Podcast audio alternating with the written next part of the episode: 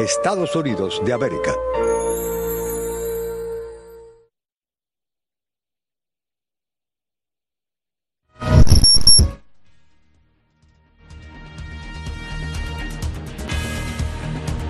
Cubanos lamentan inminente entrada en vigor de aumento de precios y tarifas. La Unión Eléctrica pronostica para hoy más apagones que ayer. Parlamento Europeo pide sancionar a responsables de violaciones de los derechos humanos en Cuba, empezando por Díaz Canel. Extiende el presidente Joe Biden el estado de emergencia nacional respecto a Cuba. Estados Unidos, México y Guatemala crearán grupos de trabajo para controlar la migración irregular. La Asamblea Oficialista de Venezuela propone 27 fechas para elecciones presidenciales. Y Putin advierte a Occidente sobre riesgo de guerra nuclear.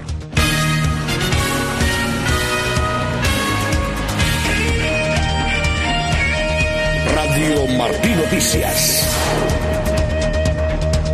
12 con un minuto, ya iniciamos este noticiero del mediodía de Martín Noticias. Como siempre, aquí estamos con informaciones de Cuba y del resto del mundo. En este 29 de febrero de este año 2024, jueves, y como siempre, le acompañamos el ingeniero de sonidos Juan Pendás. En la producción y dirección se encuentra Elena Rodríguez. En la sala de redacción está Ivette Pacheco, Yolanda Huerga, Paul Rodríguez y Jorge Jauregui frente a los micrófonos. Alfredo Jacomino. Y Ariane González. Así que iniciamos con noticias que nos llegan desde Cuba.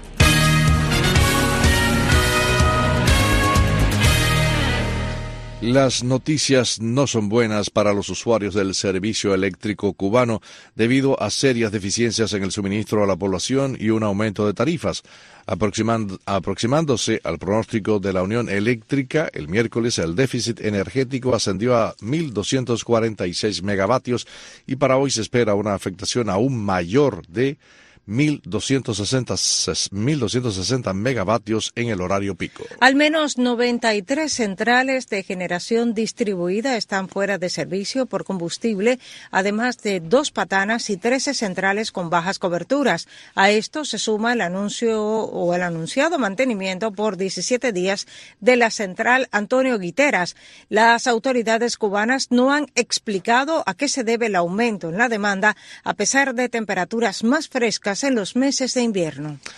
Y el gobierno de Cuba solicitó por primera vez de forma oficial ayuda al Programa Mundial de Alimentos para la distribución de leche subvencionada a los menores de siete años, informó la agencia EFE.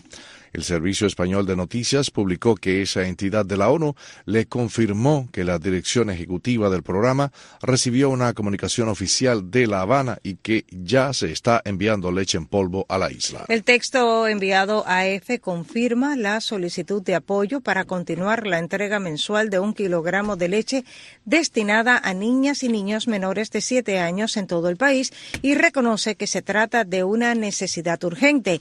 Además, destaca la importancia de esta solicitud en el contexto de profunda crisis económica que enfrenta Cuba, lo que, a su juicio, está impactando significativamente en la seguridad alimentaria y nutricional de la población. El gobierno cubano no había hecho pública la solicitud ni los primeros aportes multilaterales y está creciendo la inquietud en la isla ante el incremento en los precios de los combustibles y también la electricidad. Nuestra colega Yvette Pacheco preparó el siguiente reporte. Cubanos esperan que las nuevas medidas que se implementarán en la isla a partir de este primero de marzo impacten su bolsillo. El gobierno asegura que son para rectificar distorsiones presentes en la economía. Avaris Molina, una residente en la ciudad de Camagüey, al respecto dijo a Martín Noticias. Me imagino que sí nos afecta bastante va a la economía al, bolsillo de nosotros, que cobramos poco. Según Granma, el viernes entrarán en vigor la actualización de los precios minoristas de los combustibles y el incremento del 25% de la tarifa eléctrica para los clientes consumidores de más de 500 kilowatt hora. Desde la provincia de Holguín, quien se identificó como Amauri, mientras hacía una cola para comprar sus alimentos, nos comentó. Ellos son los que saben. Y lo que digan ellos es, todo lo que venga contra el pueblo es una ley, una orden ¿Qué vamos a hacer? Vladimir Regueiro, ministro de Finanzas y Precios de Cuba, aseguró al medio oficialista Cuba Debate, refiriéndose a la actualización de los precios minoristas de los combustibles, que las autoridades están conscientes de la repercusión que tienen estas medidas. En opinión del opositor Manuel Cuesta Morúa, se respira un aumento de las tensiones en el país, así lo dijo desde La Habana. Desasosiego y profunda molestia con el gobierno y aumenta mucho más la tensión, aumento del combustible y las tarifas eléctricas y otras cosas que obviamente vendrán y lo va a pagar precisamente la gente, ¿no? De alguna manera. Incluso eso esté mostrando la razón por la cual ellos están, por otro lado, aumentando la represión. En conversación con el programa Las Noticias como son de Martín Noticias, el economista cubano Omar Everleni Pérez, desde la capital cubana, sobre el tema, señaló. Evidentemente, estos nuevos anuncios de aumentar la electricidad y la gasolina el primero de marzo eh, son de corte transversal y por ende los precios tenderán a aumentarse y por ende seguirá la inflación. Para Aidelis, quien vive en Cárdenas Matanzas, el anuncio es inaudito. Lo que percibe cualquier persona, hasta el que gane un poquito más alto el salario, no le da porque esto ya no tiene nombre. Esto que no tiene quien lo ayude del exterior, que tenga que vivir con lo que le dan aquí, no, no puede vivir. Y cada vez que inventan algo, lo inventan y empeora y empeora y empeora. Desde el 2021 a la fecha, se han implementado 400 y pico medidas para la economía y ninguna ha dado resultados. Ninguna. Porque aquí el problema, todo el mundo sabe cuál es. ¿Qué cosa es lo que no funciona? Ivette Pacheco, Martín Noticias. El Parlamento Europeo aprobó una resolución sobre el empoderamiento de la situación en Cuba en materia de libertades y llamó a adoptar sanciones contra los responsables de las violaciones de los derechos humanos, comenzando por el gobernante Miguel Díaz Canel. José Luis Ramos amplía esta noticia.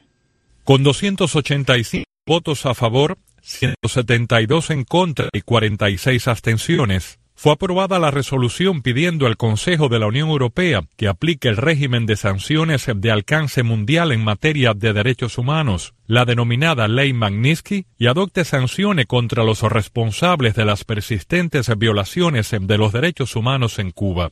También estiman que debido a los incumplimientos del régimen cubano, se debe suspender el acuerdo de diálogo político y cooperación, como expresó durante el Pleno de la Eurocámara Isaskun Bilbao, jurista política española. Yo siempre he sido partidaria de mantener ese acuerdo contra viento y marea. Sigo pensando que es una oportunidad, pero creo que ha llegado el momento de aplicar las sanciones previstas en la legislación europea a personas como Miguel Díaz Canel, máximo responsable del aparato represivo que persigue la disidencia. La resolución reitera su apoyo al pueblo cubano y a todos los defensores de los derechos humanos. Asimismo, manifestaron su preocupación por el incremento del número de presos políticos y piden su liberación. La eurodiputada Dita Charanzová denunció la falta de democracia y la situación de los derechos humanos en la isla. Europa no puede seguir con los ojos cerrados. Tenemos que actuar, suspender el actual acuerdo y empezar una nueva política hacia la isla basada en el apoyo a la sociedad civil y el respeto a los derechos humanos. Joanny Sánchez, directora del diario 14 y medio, comentó. Aunque considero que esta iniciativa está en el campo de lo simbólico, pues me parece muy bien que se le ataque y se acerque a los regímenes autoritarios también en ese campo, en el campo de la diplomacia, del discurso, del relato y del simbolismo. El Parlamento Europeo ha adoptado seis resoluciones desde julio de 2019 sobre las libertades y derechos humanos en Cuba. José Luis Ramos, Martín Noticias. El activista Alberto Turis Betancourt permanece en paradero indeterminado tras presentarse el miércoles a una citación en la unidad policial de Dragones en Ciudad La Habana. Su esposa, su esposa Yaniel Cabelis así lo dijo a Radio Martín. Él recibió una citación me dijo, tengo esta citación a las 10 de la mañana, pero a lo mejor me dejan enterrado. Entonces, bueno, él salió a las 10 de la mañana y no regresó. Estas son las tantas horas que no regresaba. Por supuesto, yo soy su esposa y la madre de sus hijos, y yo fui a la unidad de Dragona donde se suponía que era la, la cita, y ahí dice que él no aparece, que él no está ahí. Hubo una vecina que me dijo, pero no fuiste a Picota. Picota también es una unidad que está aquí en La Habana. Entonces, no sé, voy a ir a preguntar allí, y si no está allí, entonces iré a preguntar allá Yo me imagino que haya sido por desde que él formó la protesta que formó por el agua y eso no se puede hacer. Él no se metió tres horas protestando ni nada, pero salió para la calle con los carteles. Y aunque no cogieron carteles ni cogieron nada, yo me imagino que le han querido hacer una advertencia o algo de eso a raíz de eso.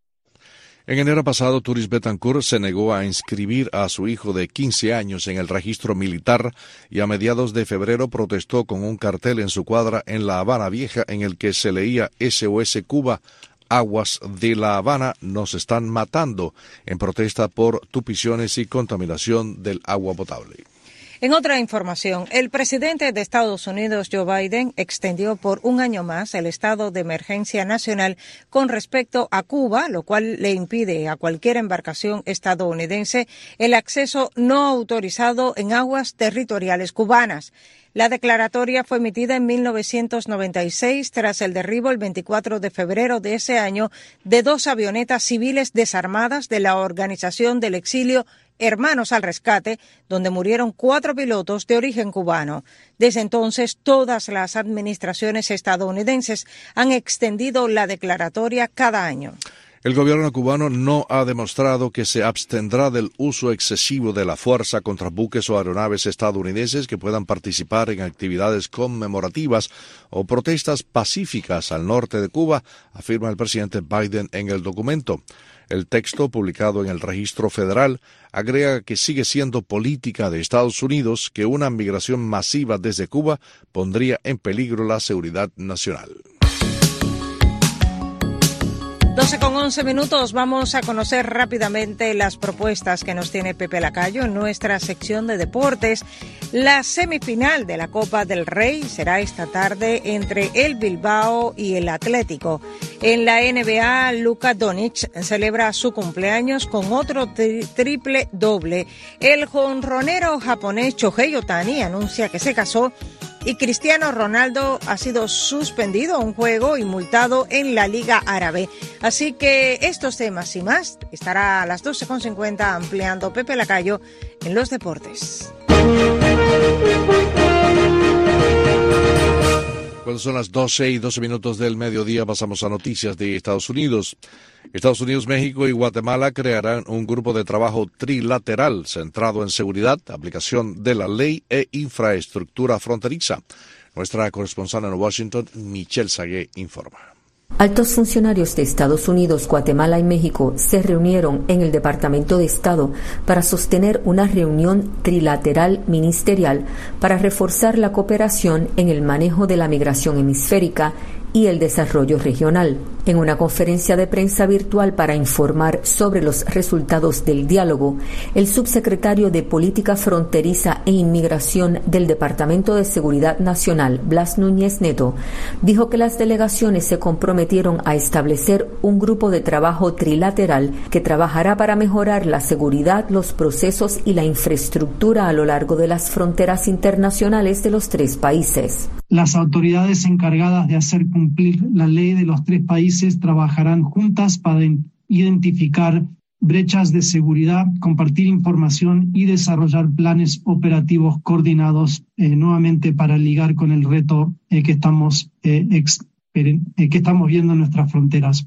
Añadió que las tres delegaciones también se comprometieron a compartir más datos sobre los flujos migratorios para mejorar la toma de decisiones y coordinar las acciones en base a lo que se ve diariamente en los tres países y sus fronteras. Este esfuerzo se basará en las relaciones que ya tenemos con todos los países, incluyendo los recursos y la personal que ya están en los países, pero vamos a seguir ampliando esta colaboración y trabajando más en conjunto para ligar contra el reto que estamos viendo en el hemisferio. Por su parte, el subsecretario de Estado adjunto para América Central, Eric Jacobstein, dijo que además del tema de seguridad fronteriza, también la reunión enfocó en la necesidad de apoyar específicamente a las poblaciones marginalizadas como las poblaciones indígenas y las mujeres. También hicieron hincapié en la necesidad de fomentar la productividad económica, impulsar las cadenas de suministro entre los tres países y crear empleos en la región. Desde Washington para Martín Noticias les hablo Michelle Sagué.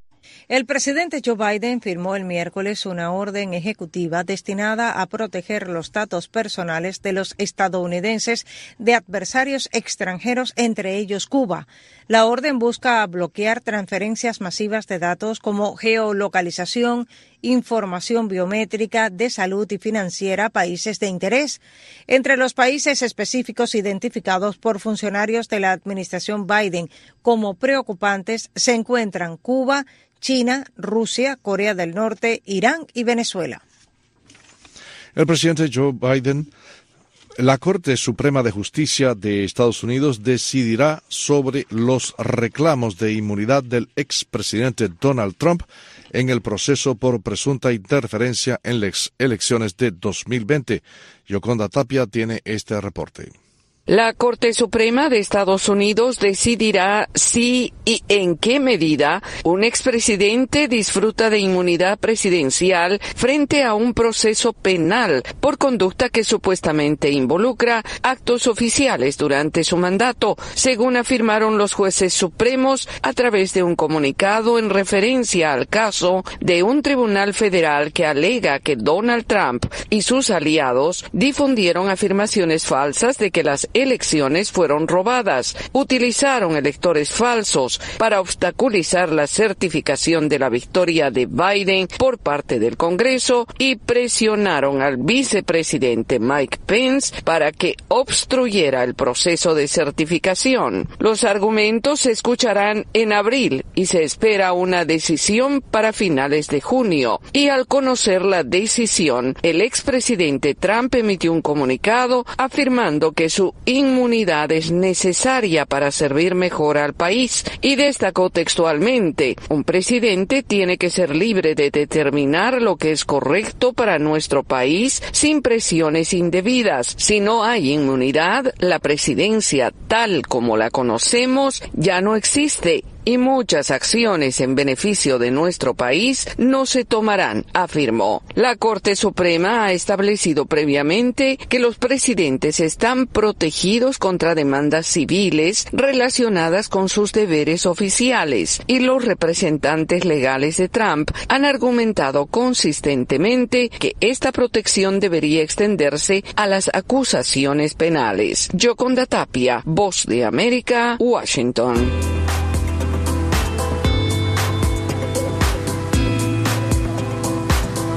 12 con 17 minutos avanzamos en informaciones de América Latina. El régimen de Venezuela presenta su propuesta de calendario electoral con 27 fechas posibles que será entregado al organismo comisional para avanzar en las elecciones presidenciales del 2024.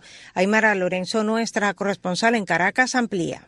Luego de varios intentos fallidos, este miércoles el régimen concretó con la firma de sectores políticos, religiosos y empresariales la propuesta de calendario electoral que presentará al Consejo Nacional Electoral para la elección presidencial de este año. Jorge Rodríguez, presidente de la Asamblea Nacional que controla el régimen y jefe de la delegación de Maduro en la negociación de Barbados, dijo que es el organismo comicial, también controlado por el régimen, el que decidirá la fecha para la elección. Tenemos 27 fechas y el Consejo Nacional Electoral dará la las discusiones ya técnicas a los efectos de la convocatoria y la elaboración del cronograma electoral. Nosotros vamos al CNE este próximo día viernes a entregarle el documento a la Junta Directiva del Consejo Nacional Electoral. Rodríguez anunció además la apertura del régimen a la presencia de los observadores, aunque hasta ahora no está claro de cuáles organismos. Podrán participar invitados por el Poder Electoral en la observación internacional quienes cumplan con lo que está establecido en esta Constitución, en las leyes, en el Acuerdo de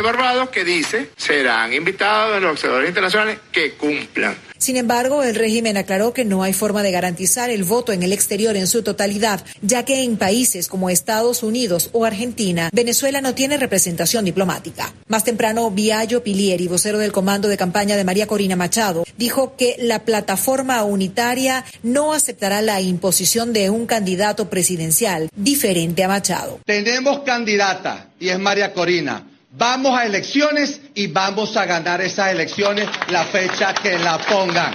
Lo que sí queremos insistir en algo, que estamos apegados al acuerdo de Barbados. Desde Caracas, Venezuela, Mara Lorenzo, Martín Noticias. Pasamos a Guatemala, donde el presidente Bernardo Arevalo presentó el miércoles una comisión que trabajará para librar al país de la corrupción. La agencia AFP tiene las palabras de Santiago Palomo, director de la Comisión Nacional contra la Corrupción. Una comisión para combatir la corrupción en Guatemala. El presidente Bernardo Arevalo presentó el miércoles el organismo, su principal promesa de campaña, seis semanas después de asumir el poder. Cuando asumimos el reto de gobernar este país, lo hicimos sabiendo que nuestra prioridad número uno es cerrar el chorro de los recursos públicos a los corruptos. La Comisión Nacional contra la Corrupción está integrada por seis funcionarios de gobierno y seis miembros de grupos de la sociedad civil, pueblos indígenas y del sector privado. El organismo trabajará para identificar y desarticular los patrones de corrupción, Además, elaborará propuestas de reformas institucionales y legales. Los guatemaltecos, tristemente, hemos tenido que presenciar una horda de funcionarios públicos que salen del gobierno con cada vez más elevados e inexplicables patrimonios, producto de negocios opacos y corruptos, mientras los servicios públicos esenciales siguen siendo víctima de condiciones cada vez más precarias. La comisión no investigará casos de corrupción, pero podrá presentar denuncias a la Fiscalía dirigida por Consuelo Porras, incluida en una lista de actores corruptos de Estados Unidos y a quien el presidente Arevalo le ha pedido su renuncia.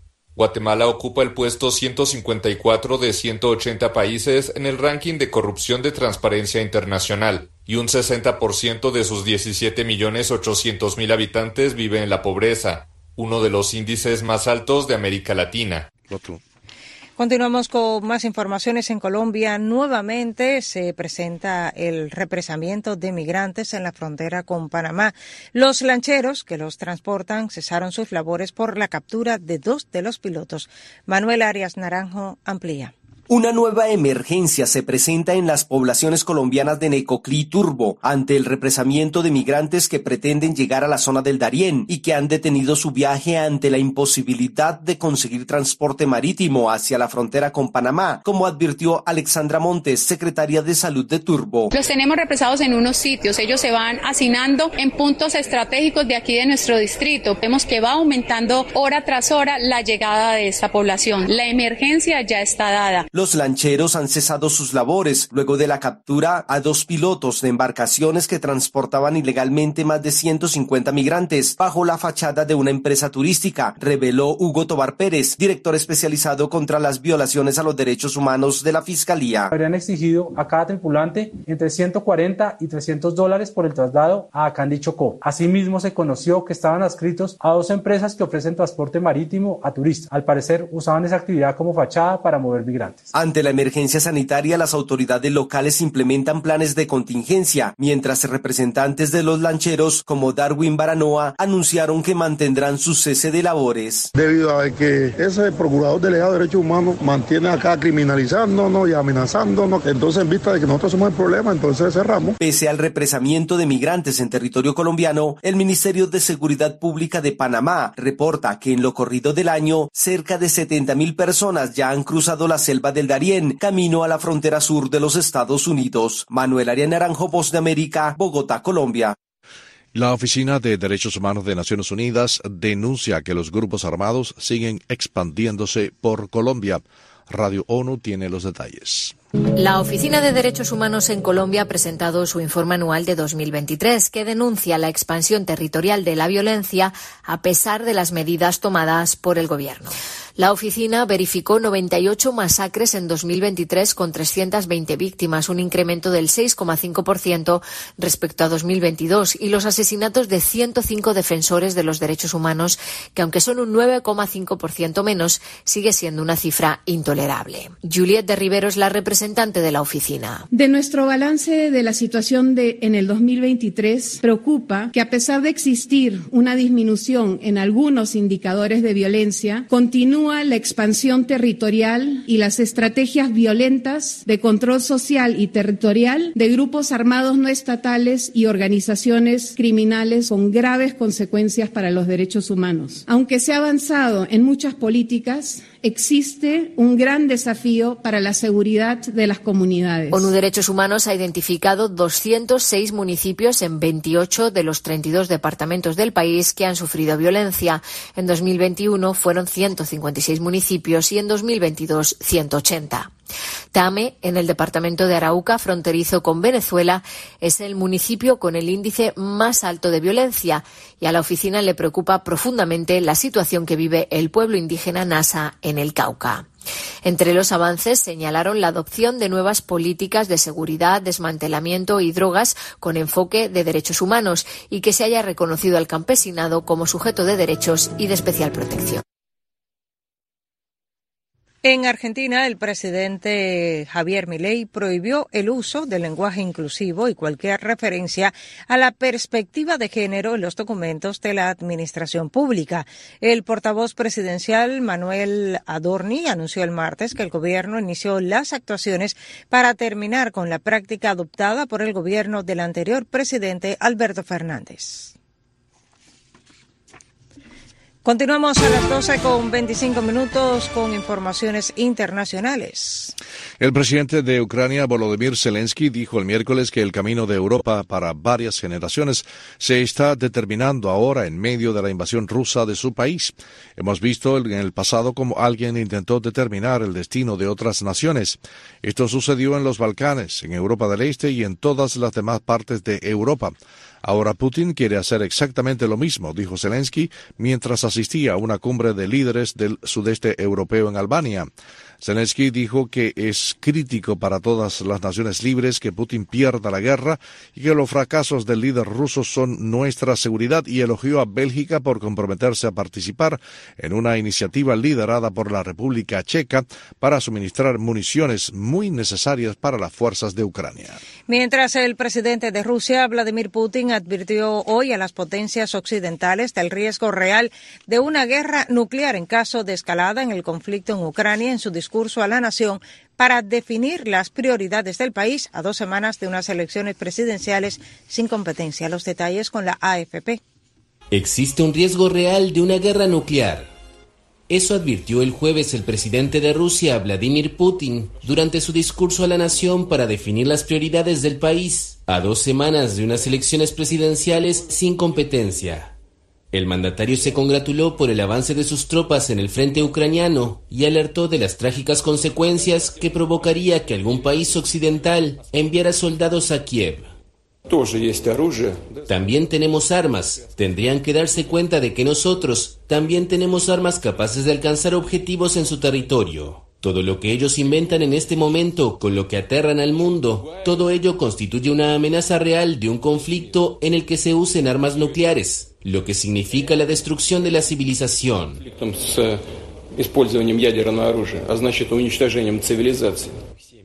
El líder del Kremlin compareció en mejor posición que hace un año, cuando sus tropas protagonizaban humillantes retiradas en el sur y el noreste de Ucrania, después de un intento fallido de tomar Kiev en la primavera boreal de 2022. Pero desde entonces, la contraofensiva ucraniana fracasó y sus fuerzas se encuentran ahora a la defensiva, con escasez de municiones y superadas por unos soldados rusos más numerosos y mejor armados. A mediados de febrero, las fuerzas de Moscú tomaron la ciudad fortificada de Avdivka en el frente oriental y continúan su ofensiva en ese sector. En España, el Tribunal Supremo abre causa penal al expresidente de la Generalitat de Cataluña, Carles Puigdemont, por delitos de terrorismo. Europa Press tiene este reportaje. El Tribunal Supremo ha acordado por unanimidad declarar su competencia y abrir causa para investigar y, en su caso, enjuiciar al expresidente de la Generalitat, Carles Puigdemont, actual eurodiputado, y al diputado del Parlamento catalán, Ruben Wagensberg, por delitos de terrorismo en relación con los hechos investigados en el caso Tsunami Democratic. El alto tribunal adopta esta decisión después de analizar la exposición razonada elevada por el magistrado de la audiencia Nacional, Manuel García Castellón, en la que exponía los indicios que a su juicio acreditan la participación de los dos aforados en los hechos investigados. En un auto notificado este jueves también declara la falta de competencia de la sala para instruir y, en su caso, juzgar a las otras diez personas investigadas que no son aforadas al no advertirse la unidad inescindible de comportamiento que exige la propia sala para aceptar la competencia respecto a no aforados.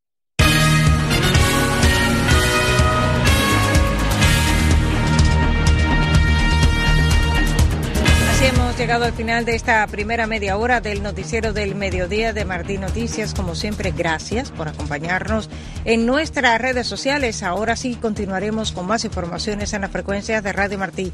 Buenas tardes, hasta mañana.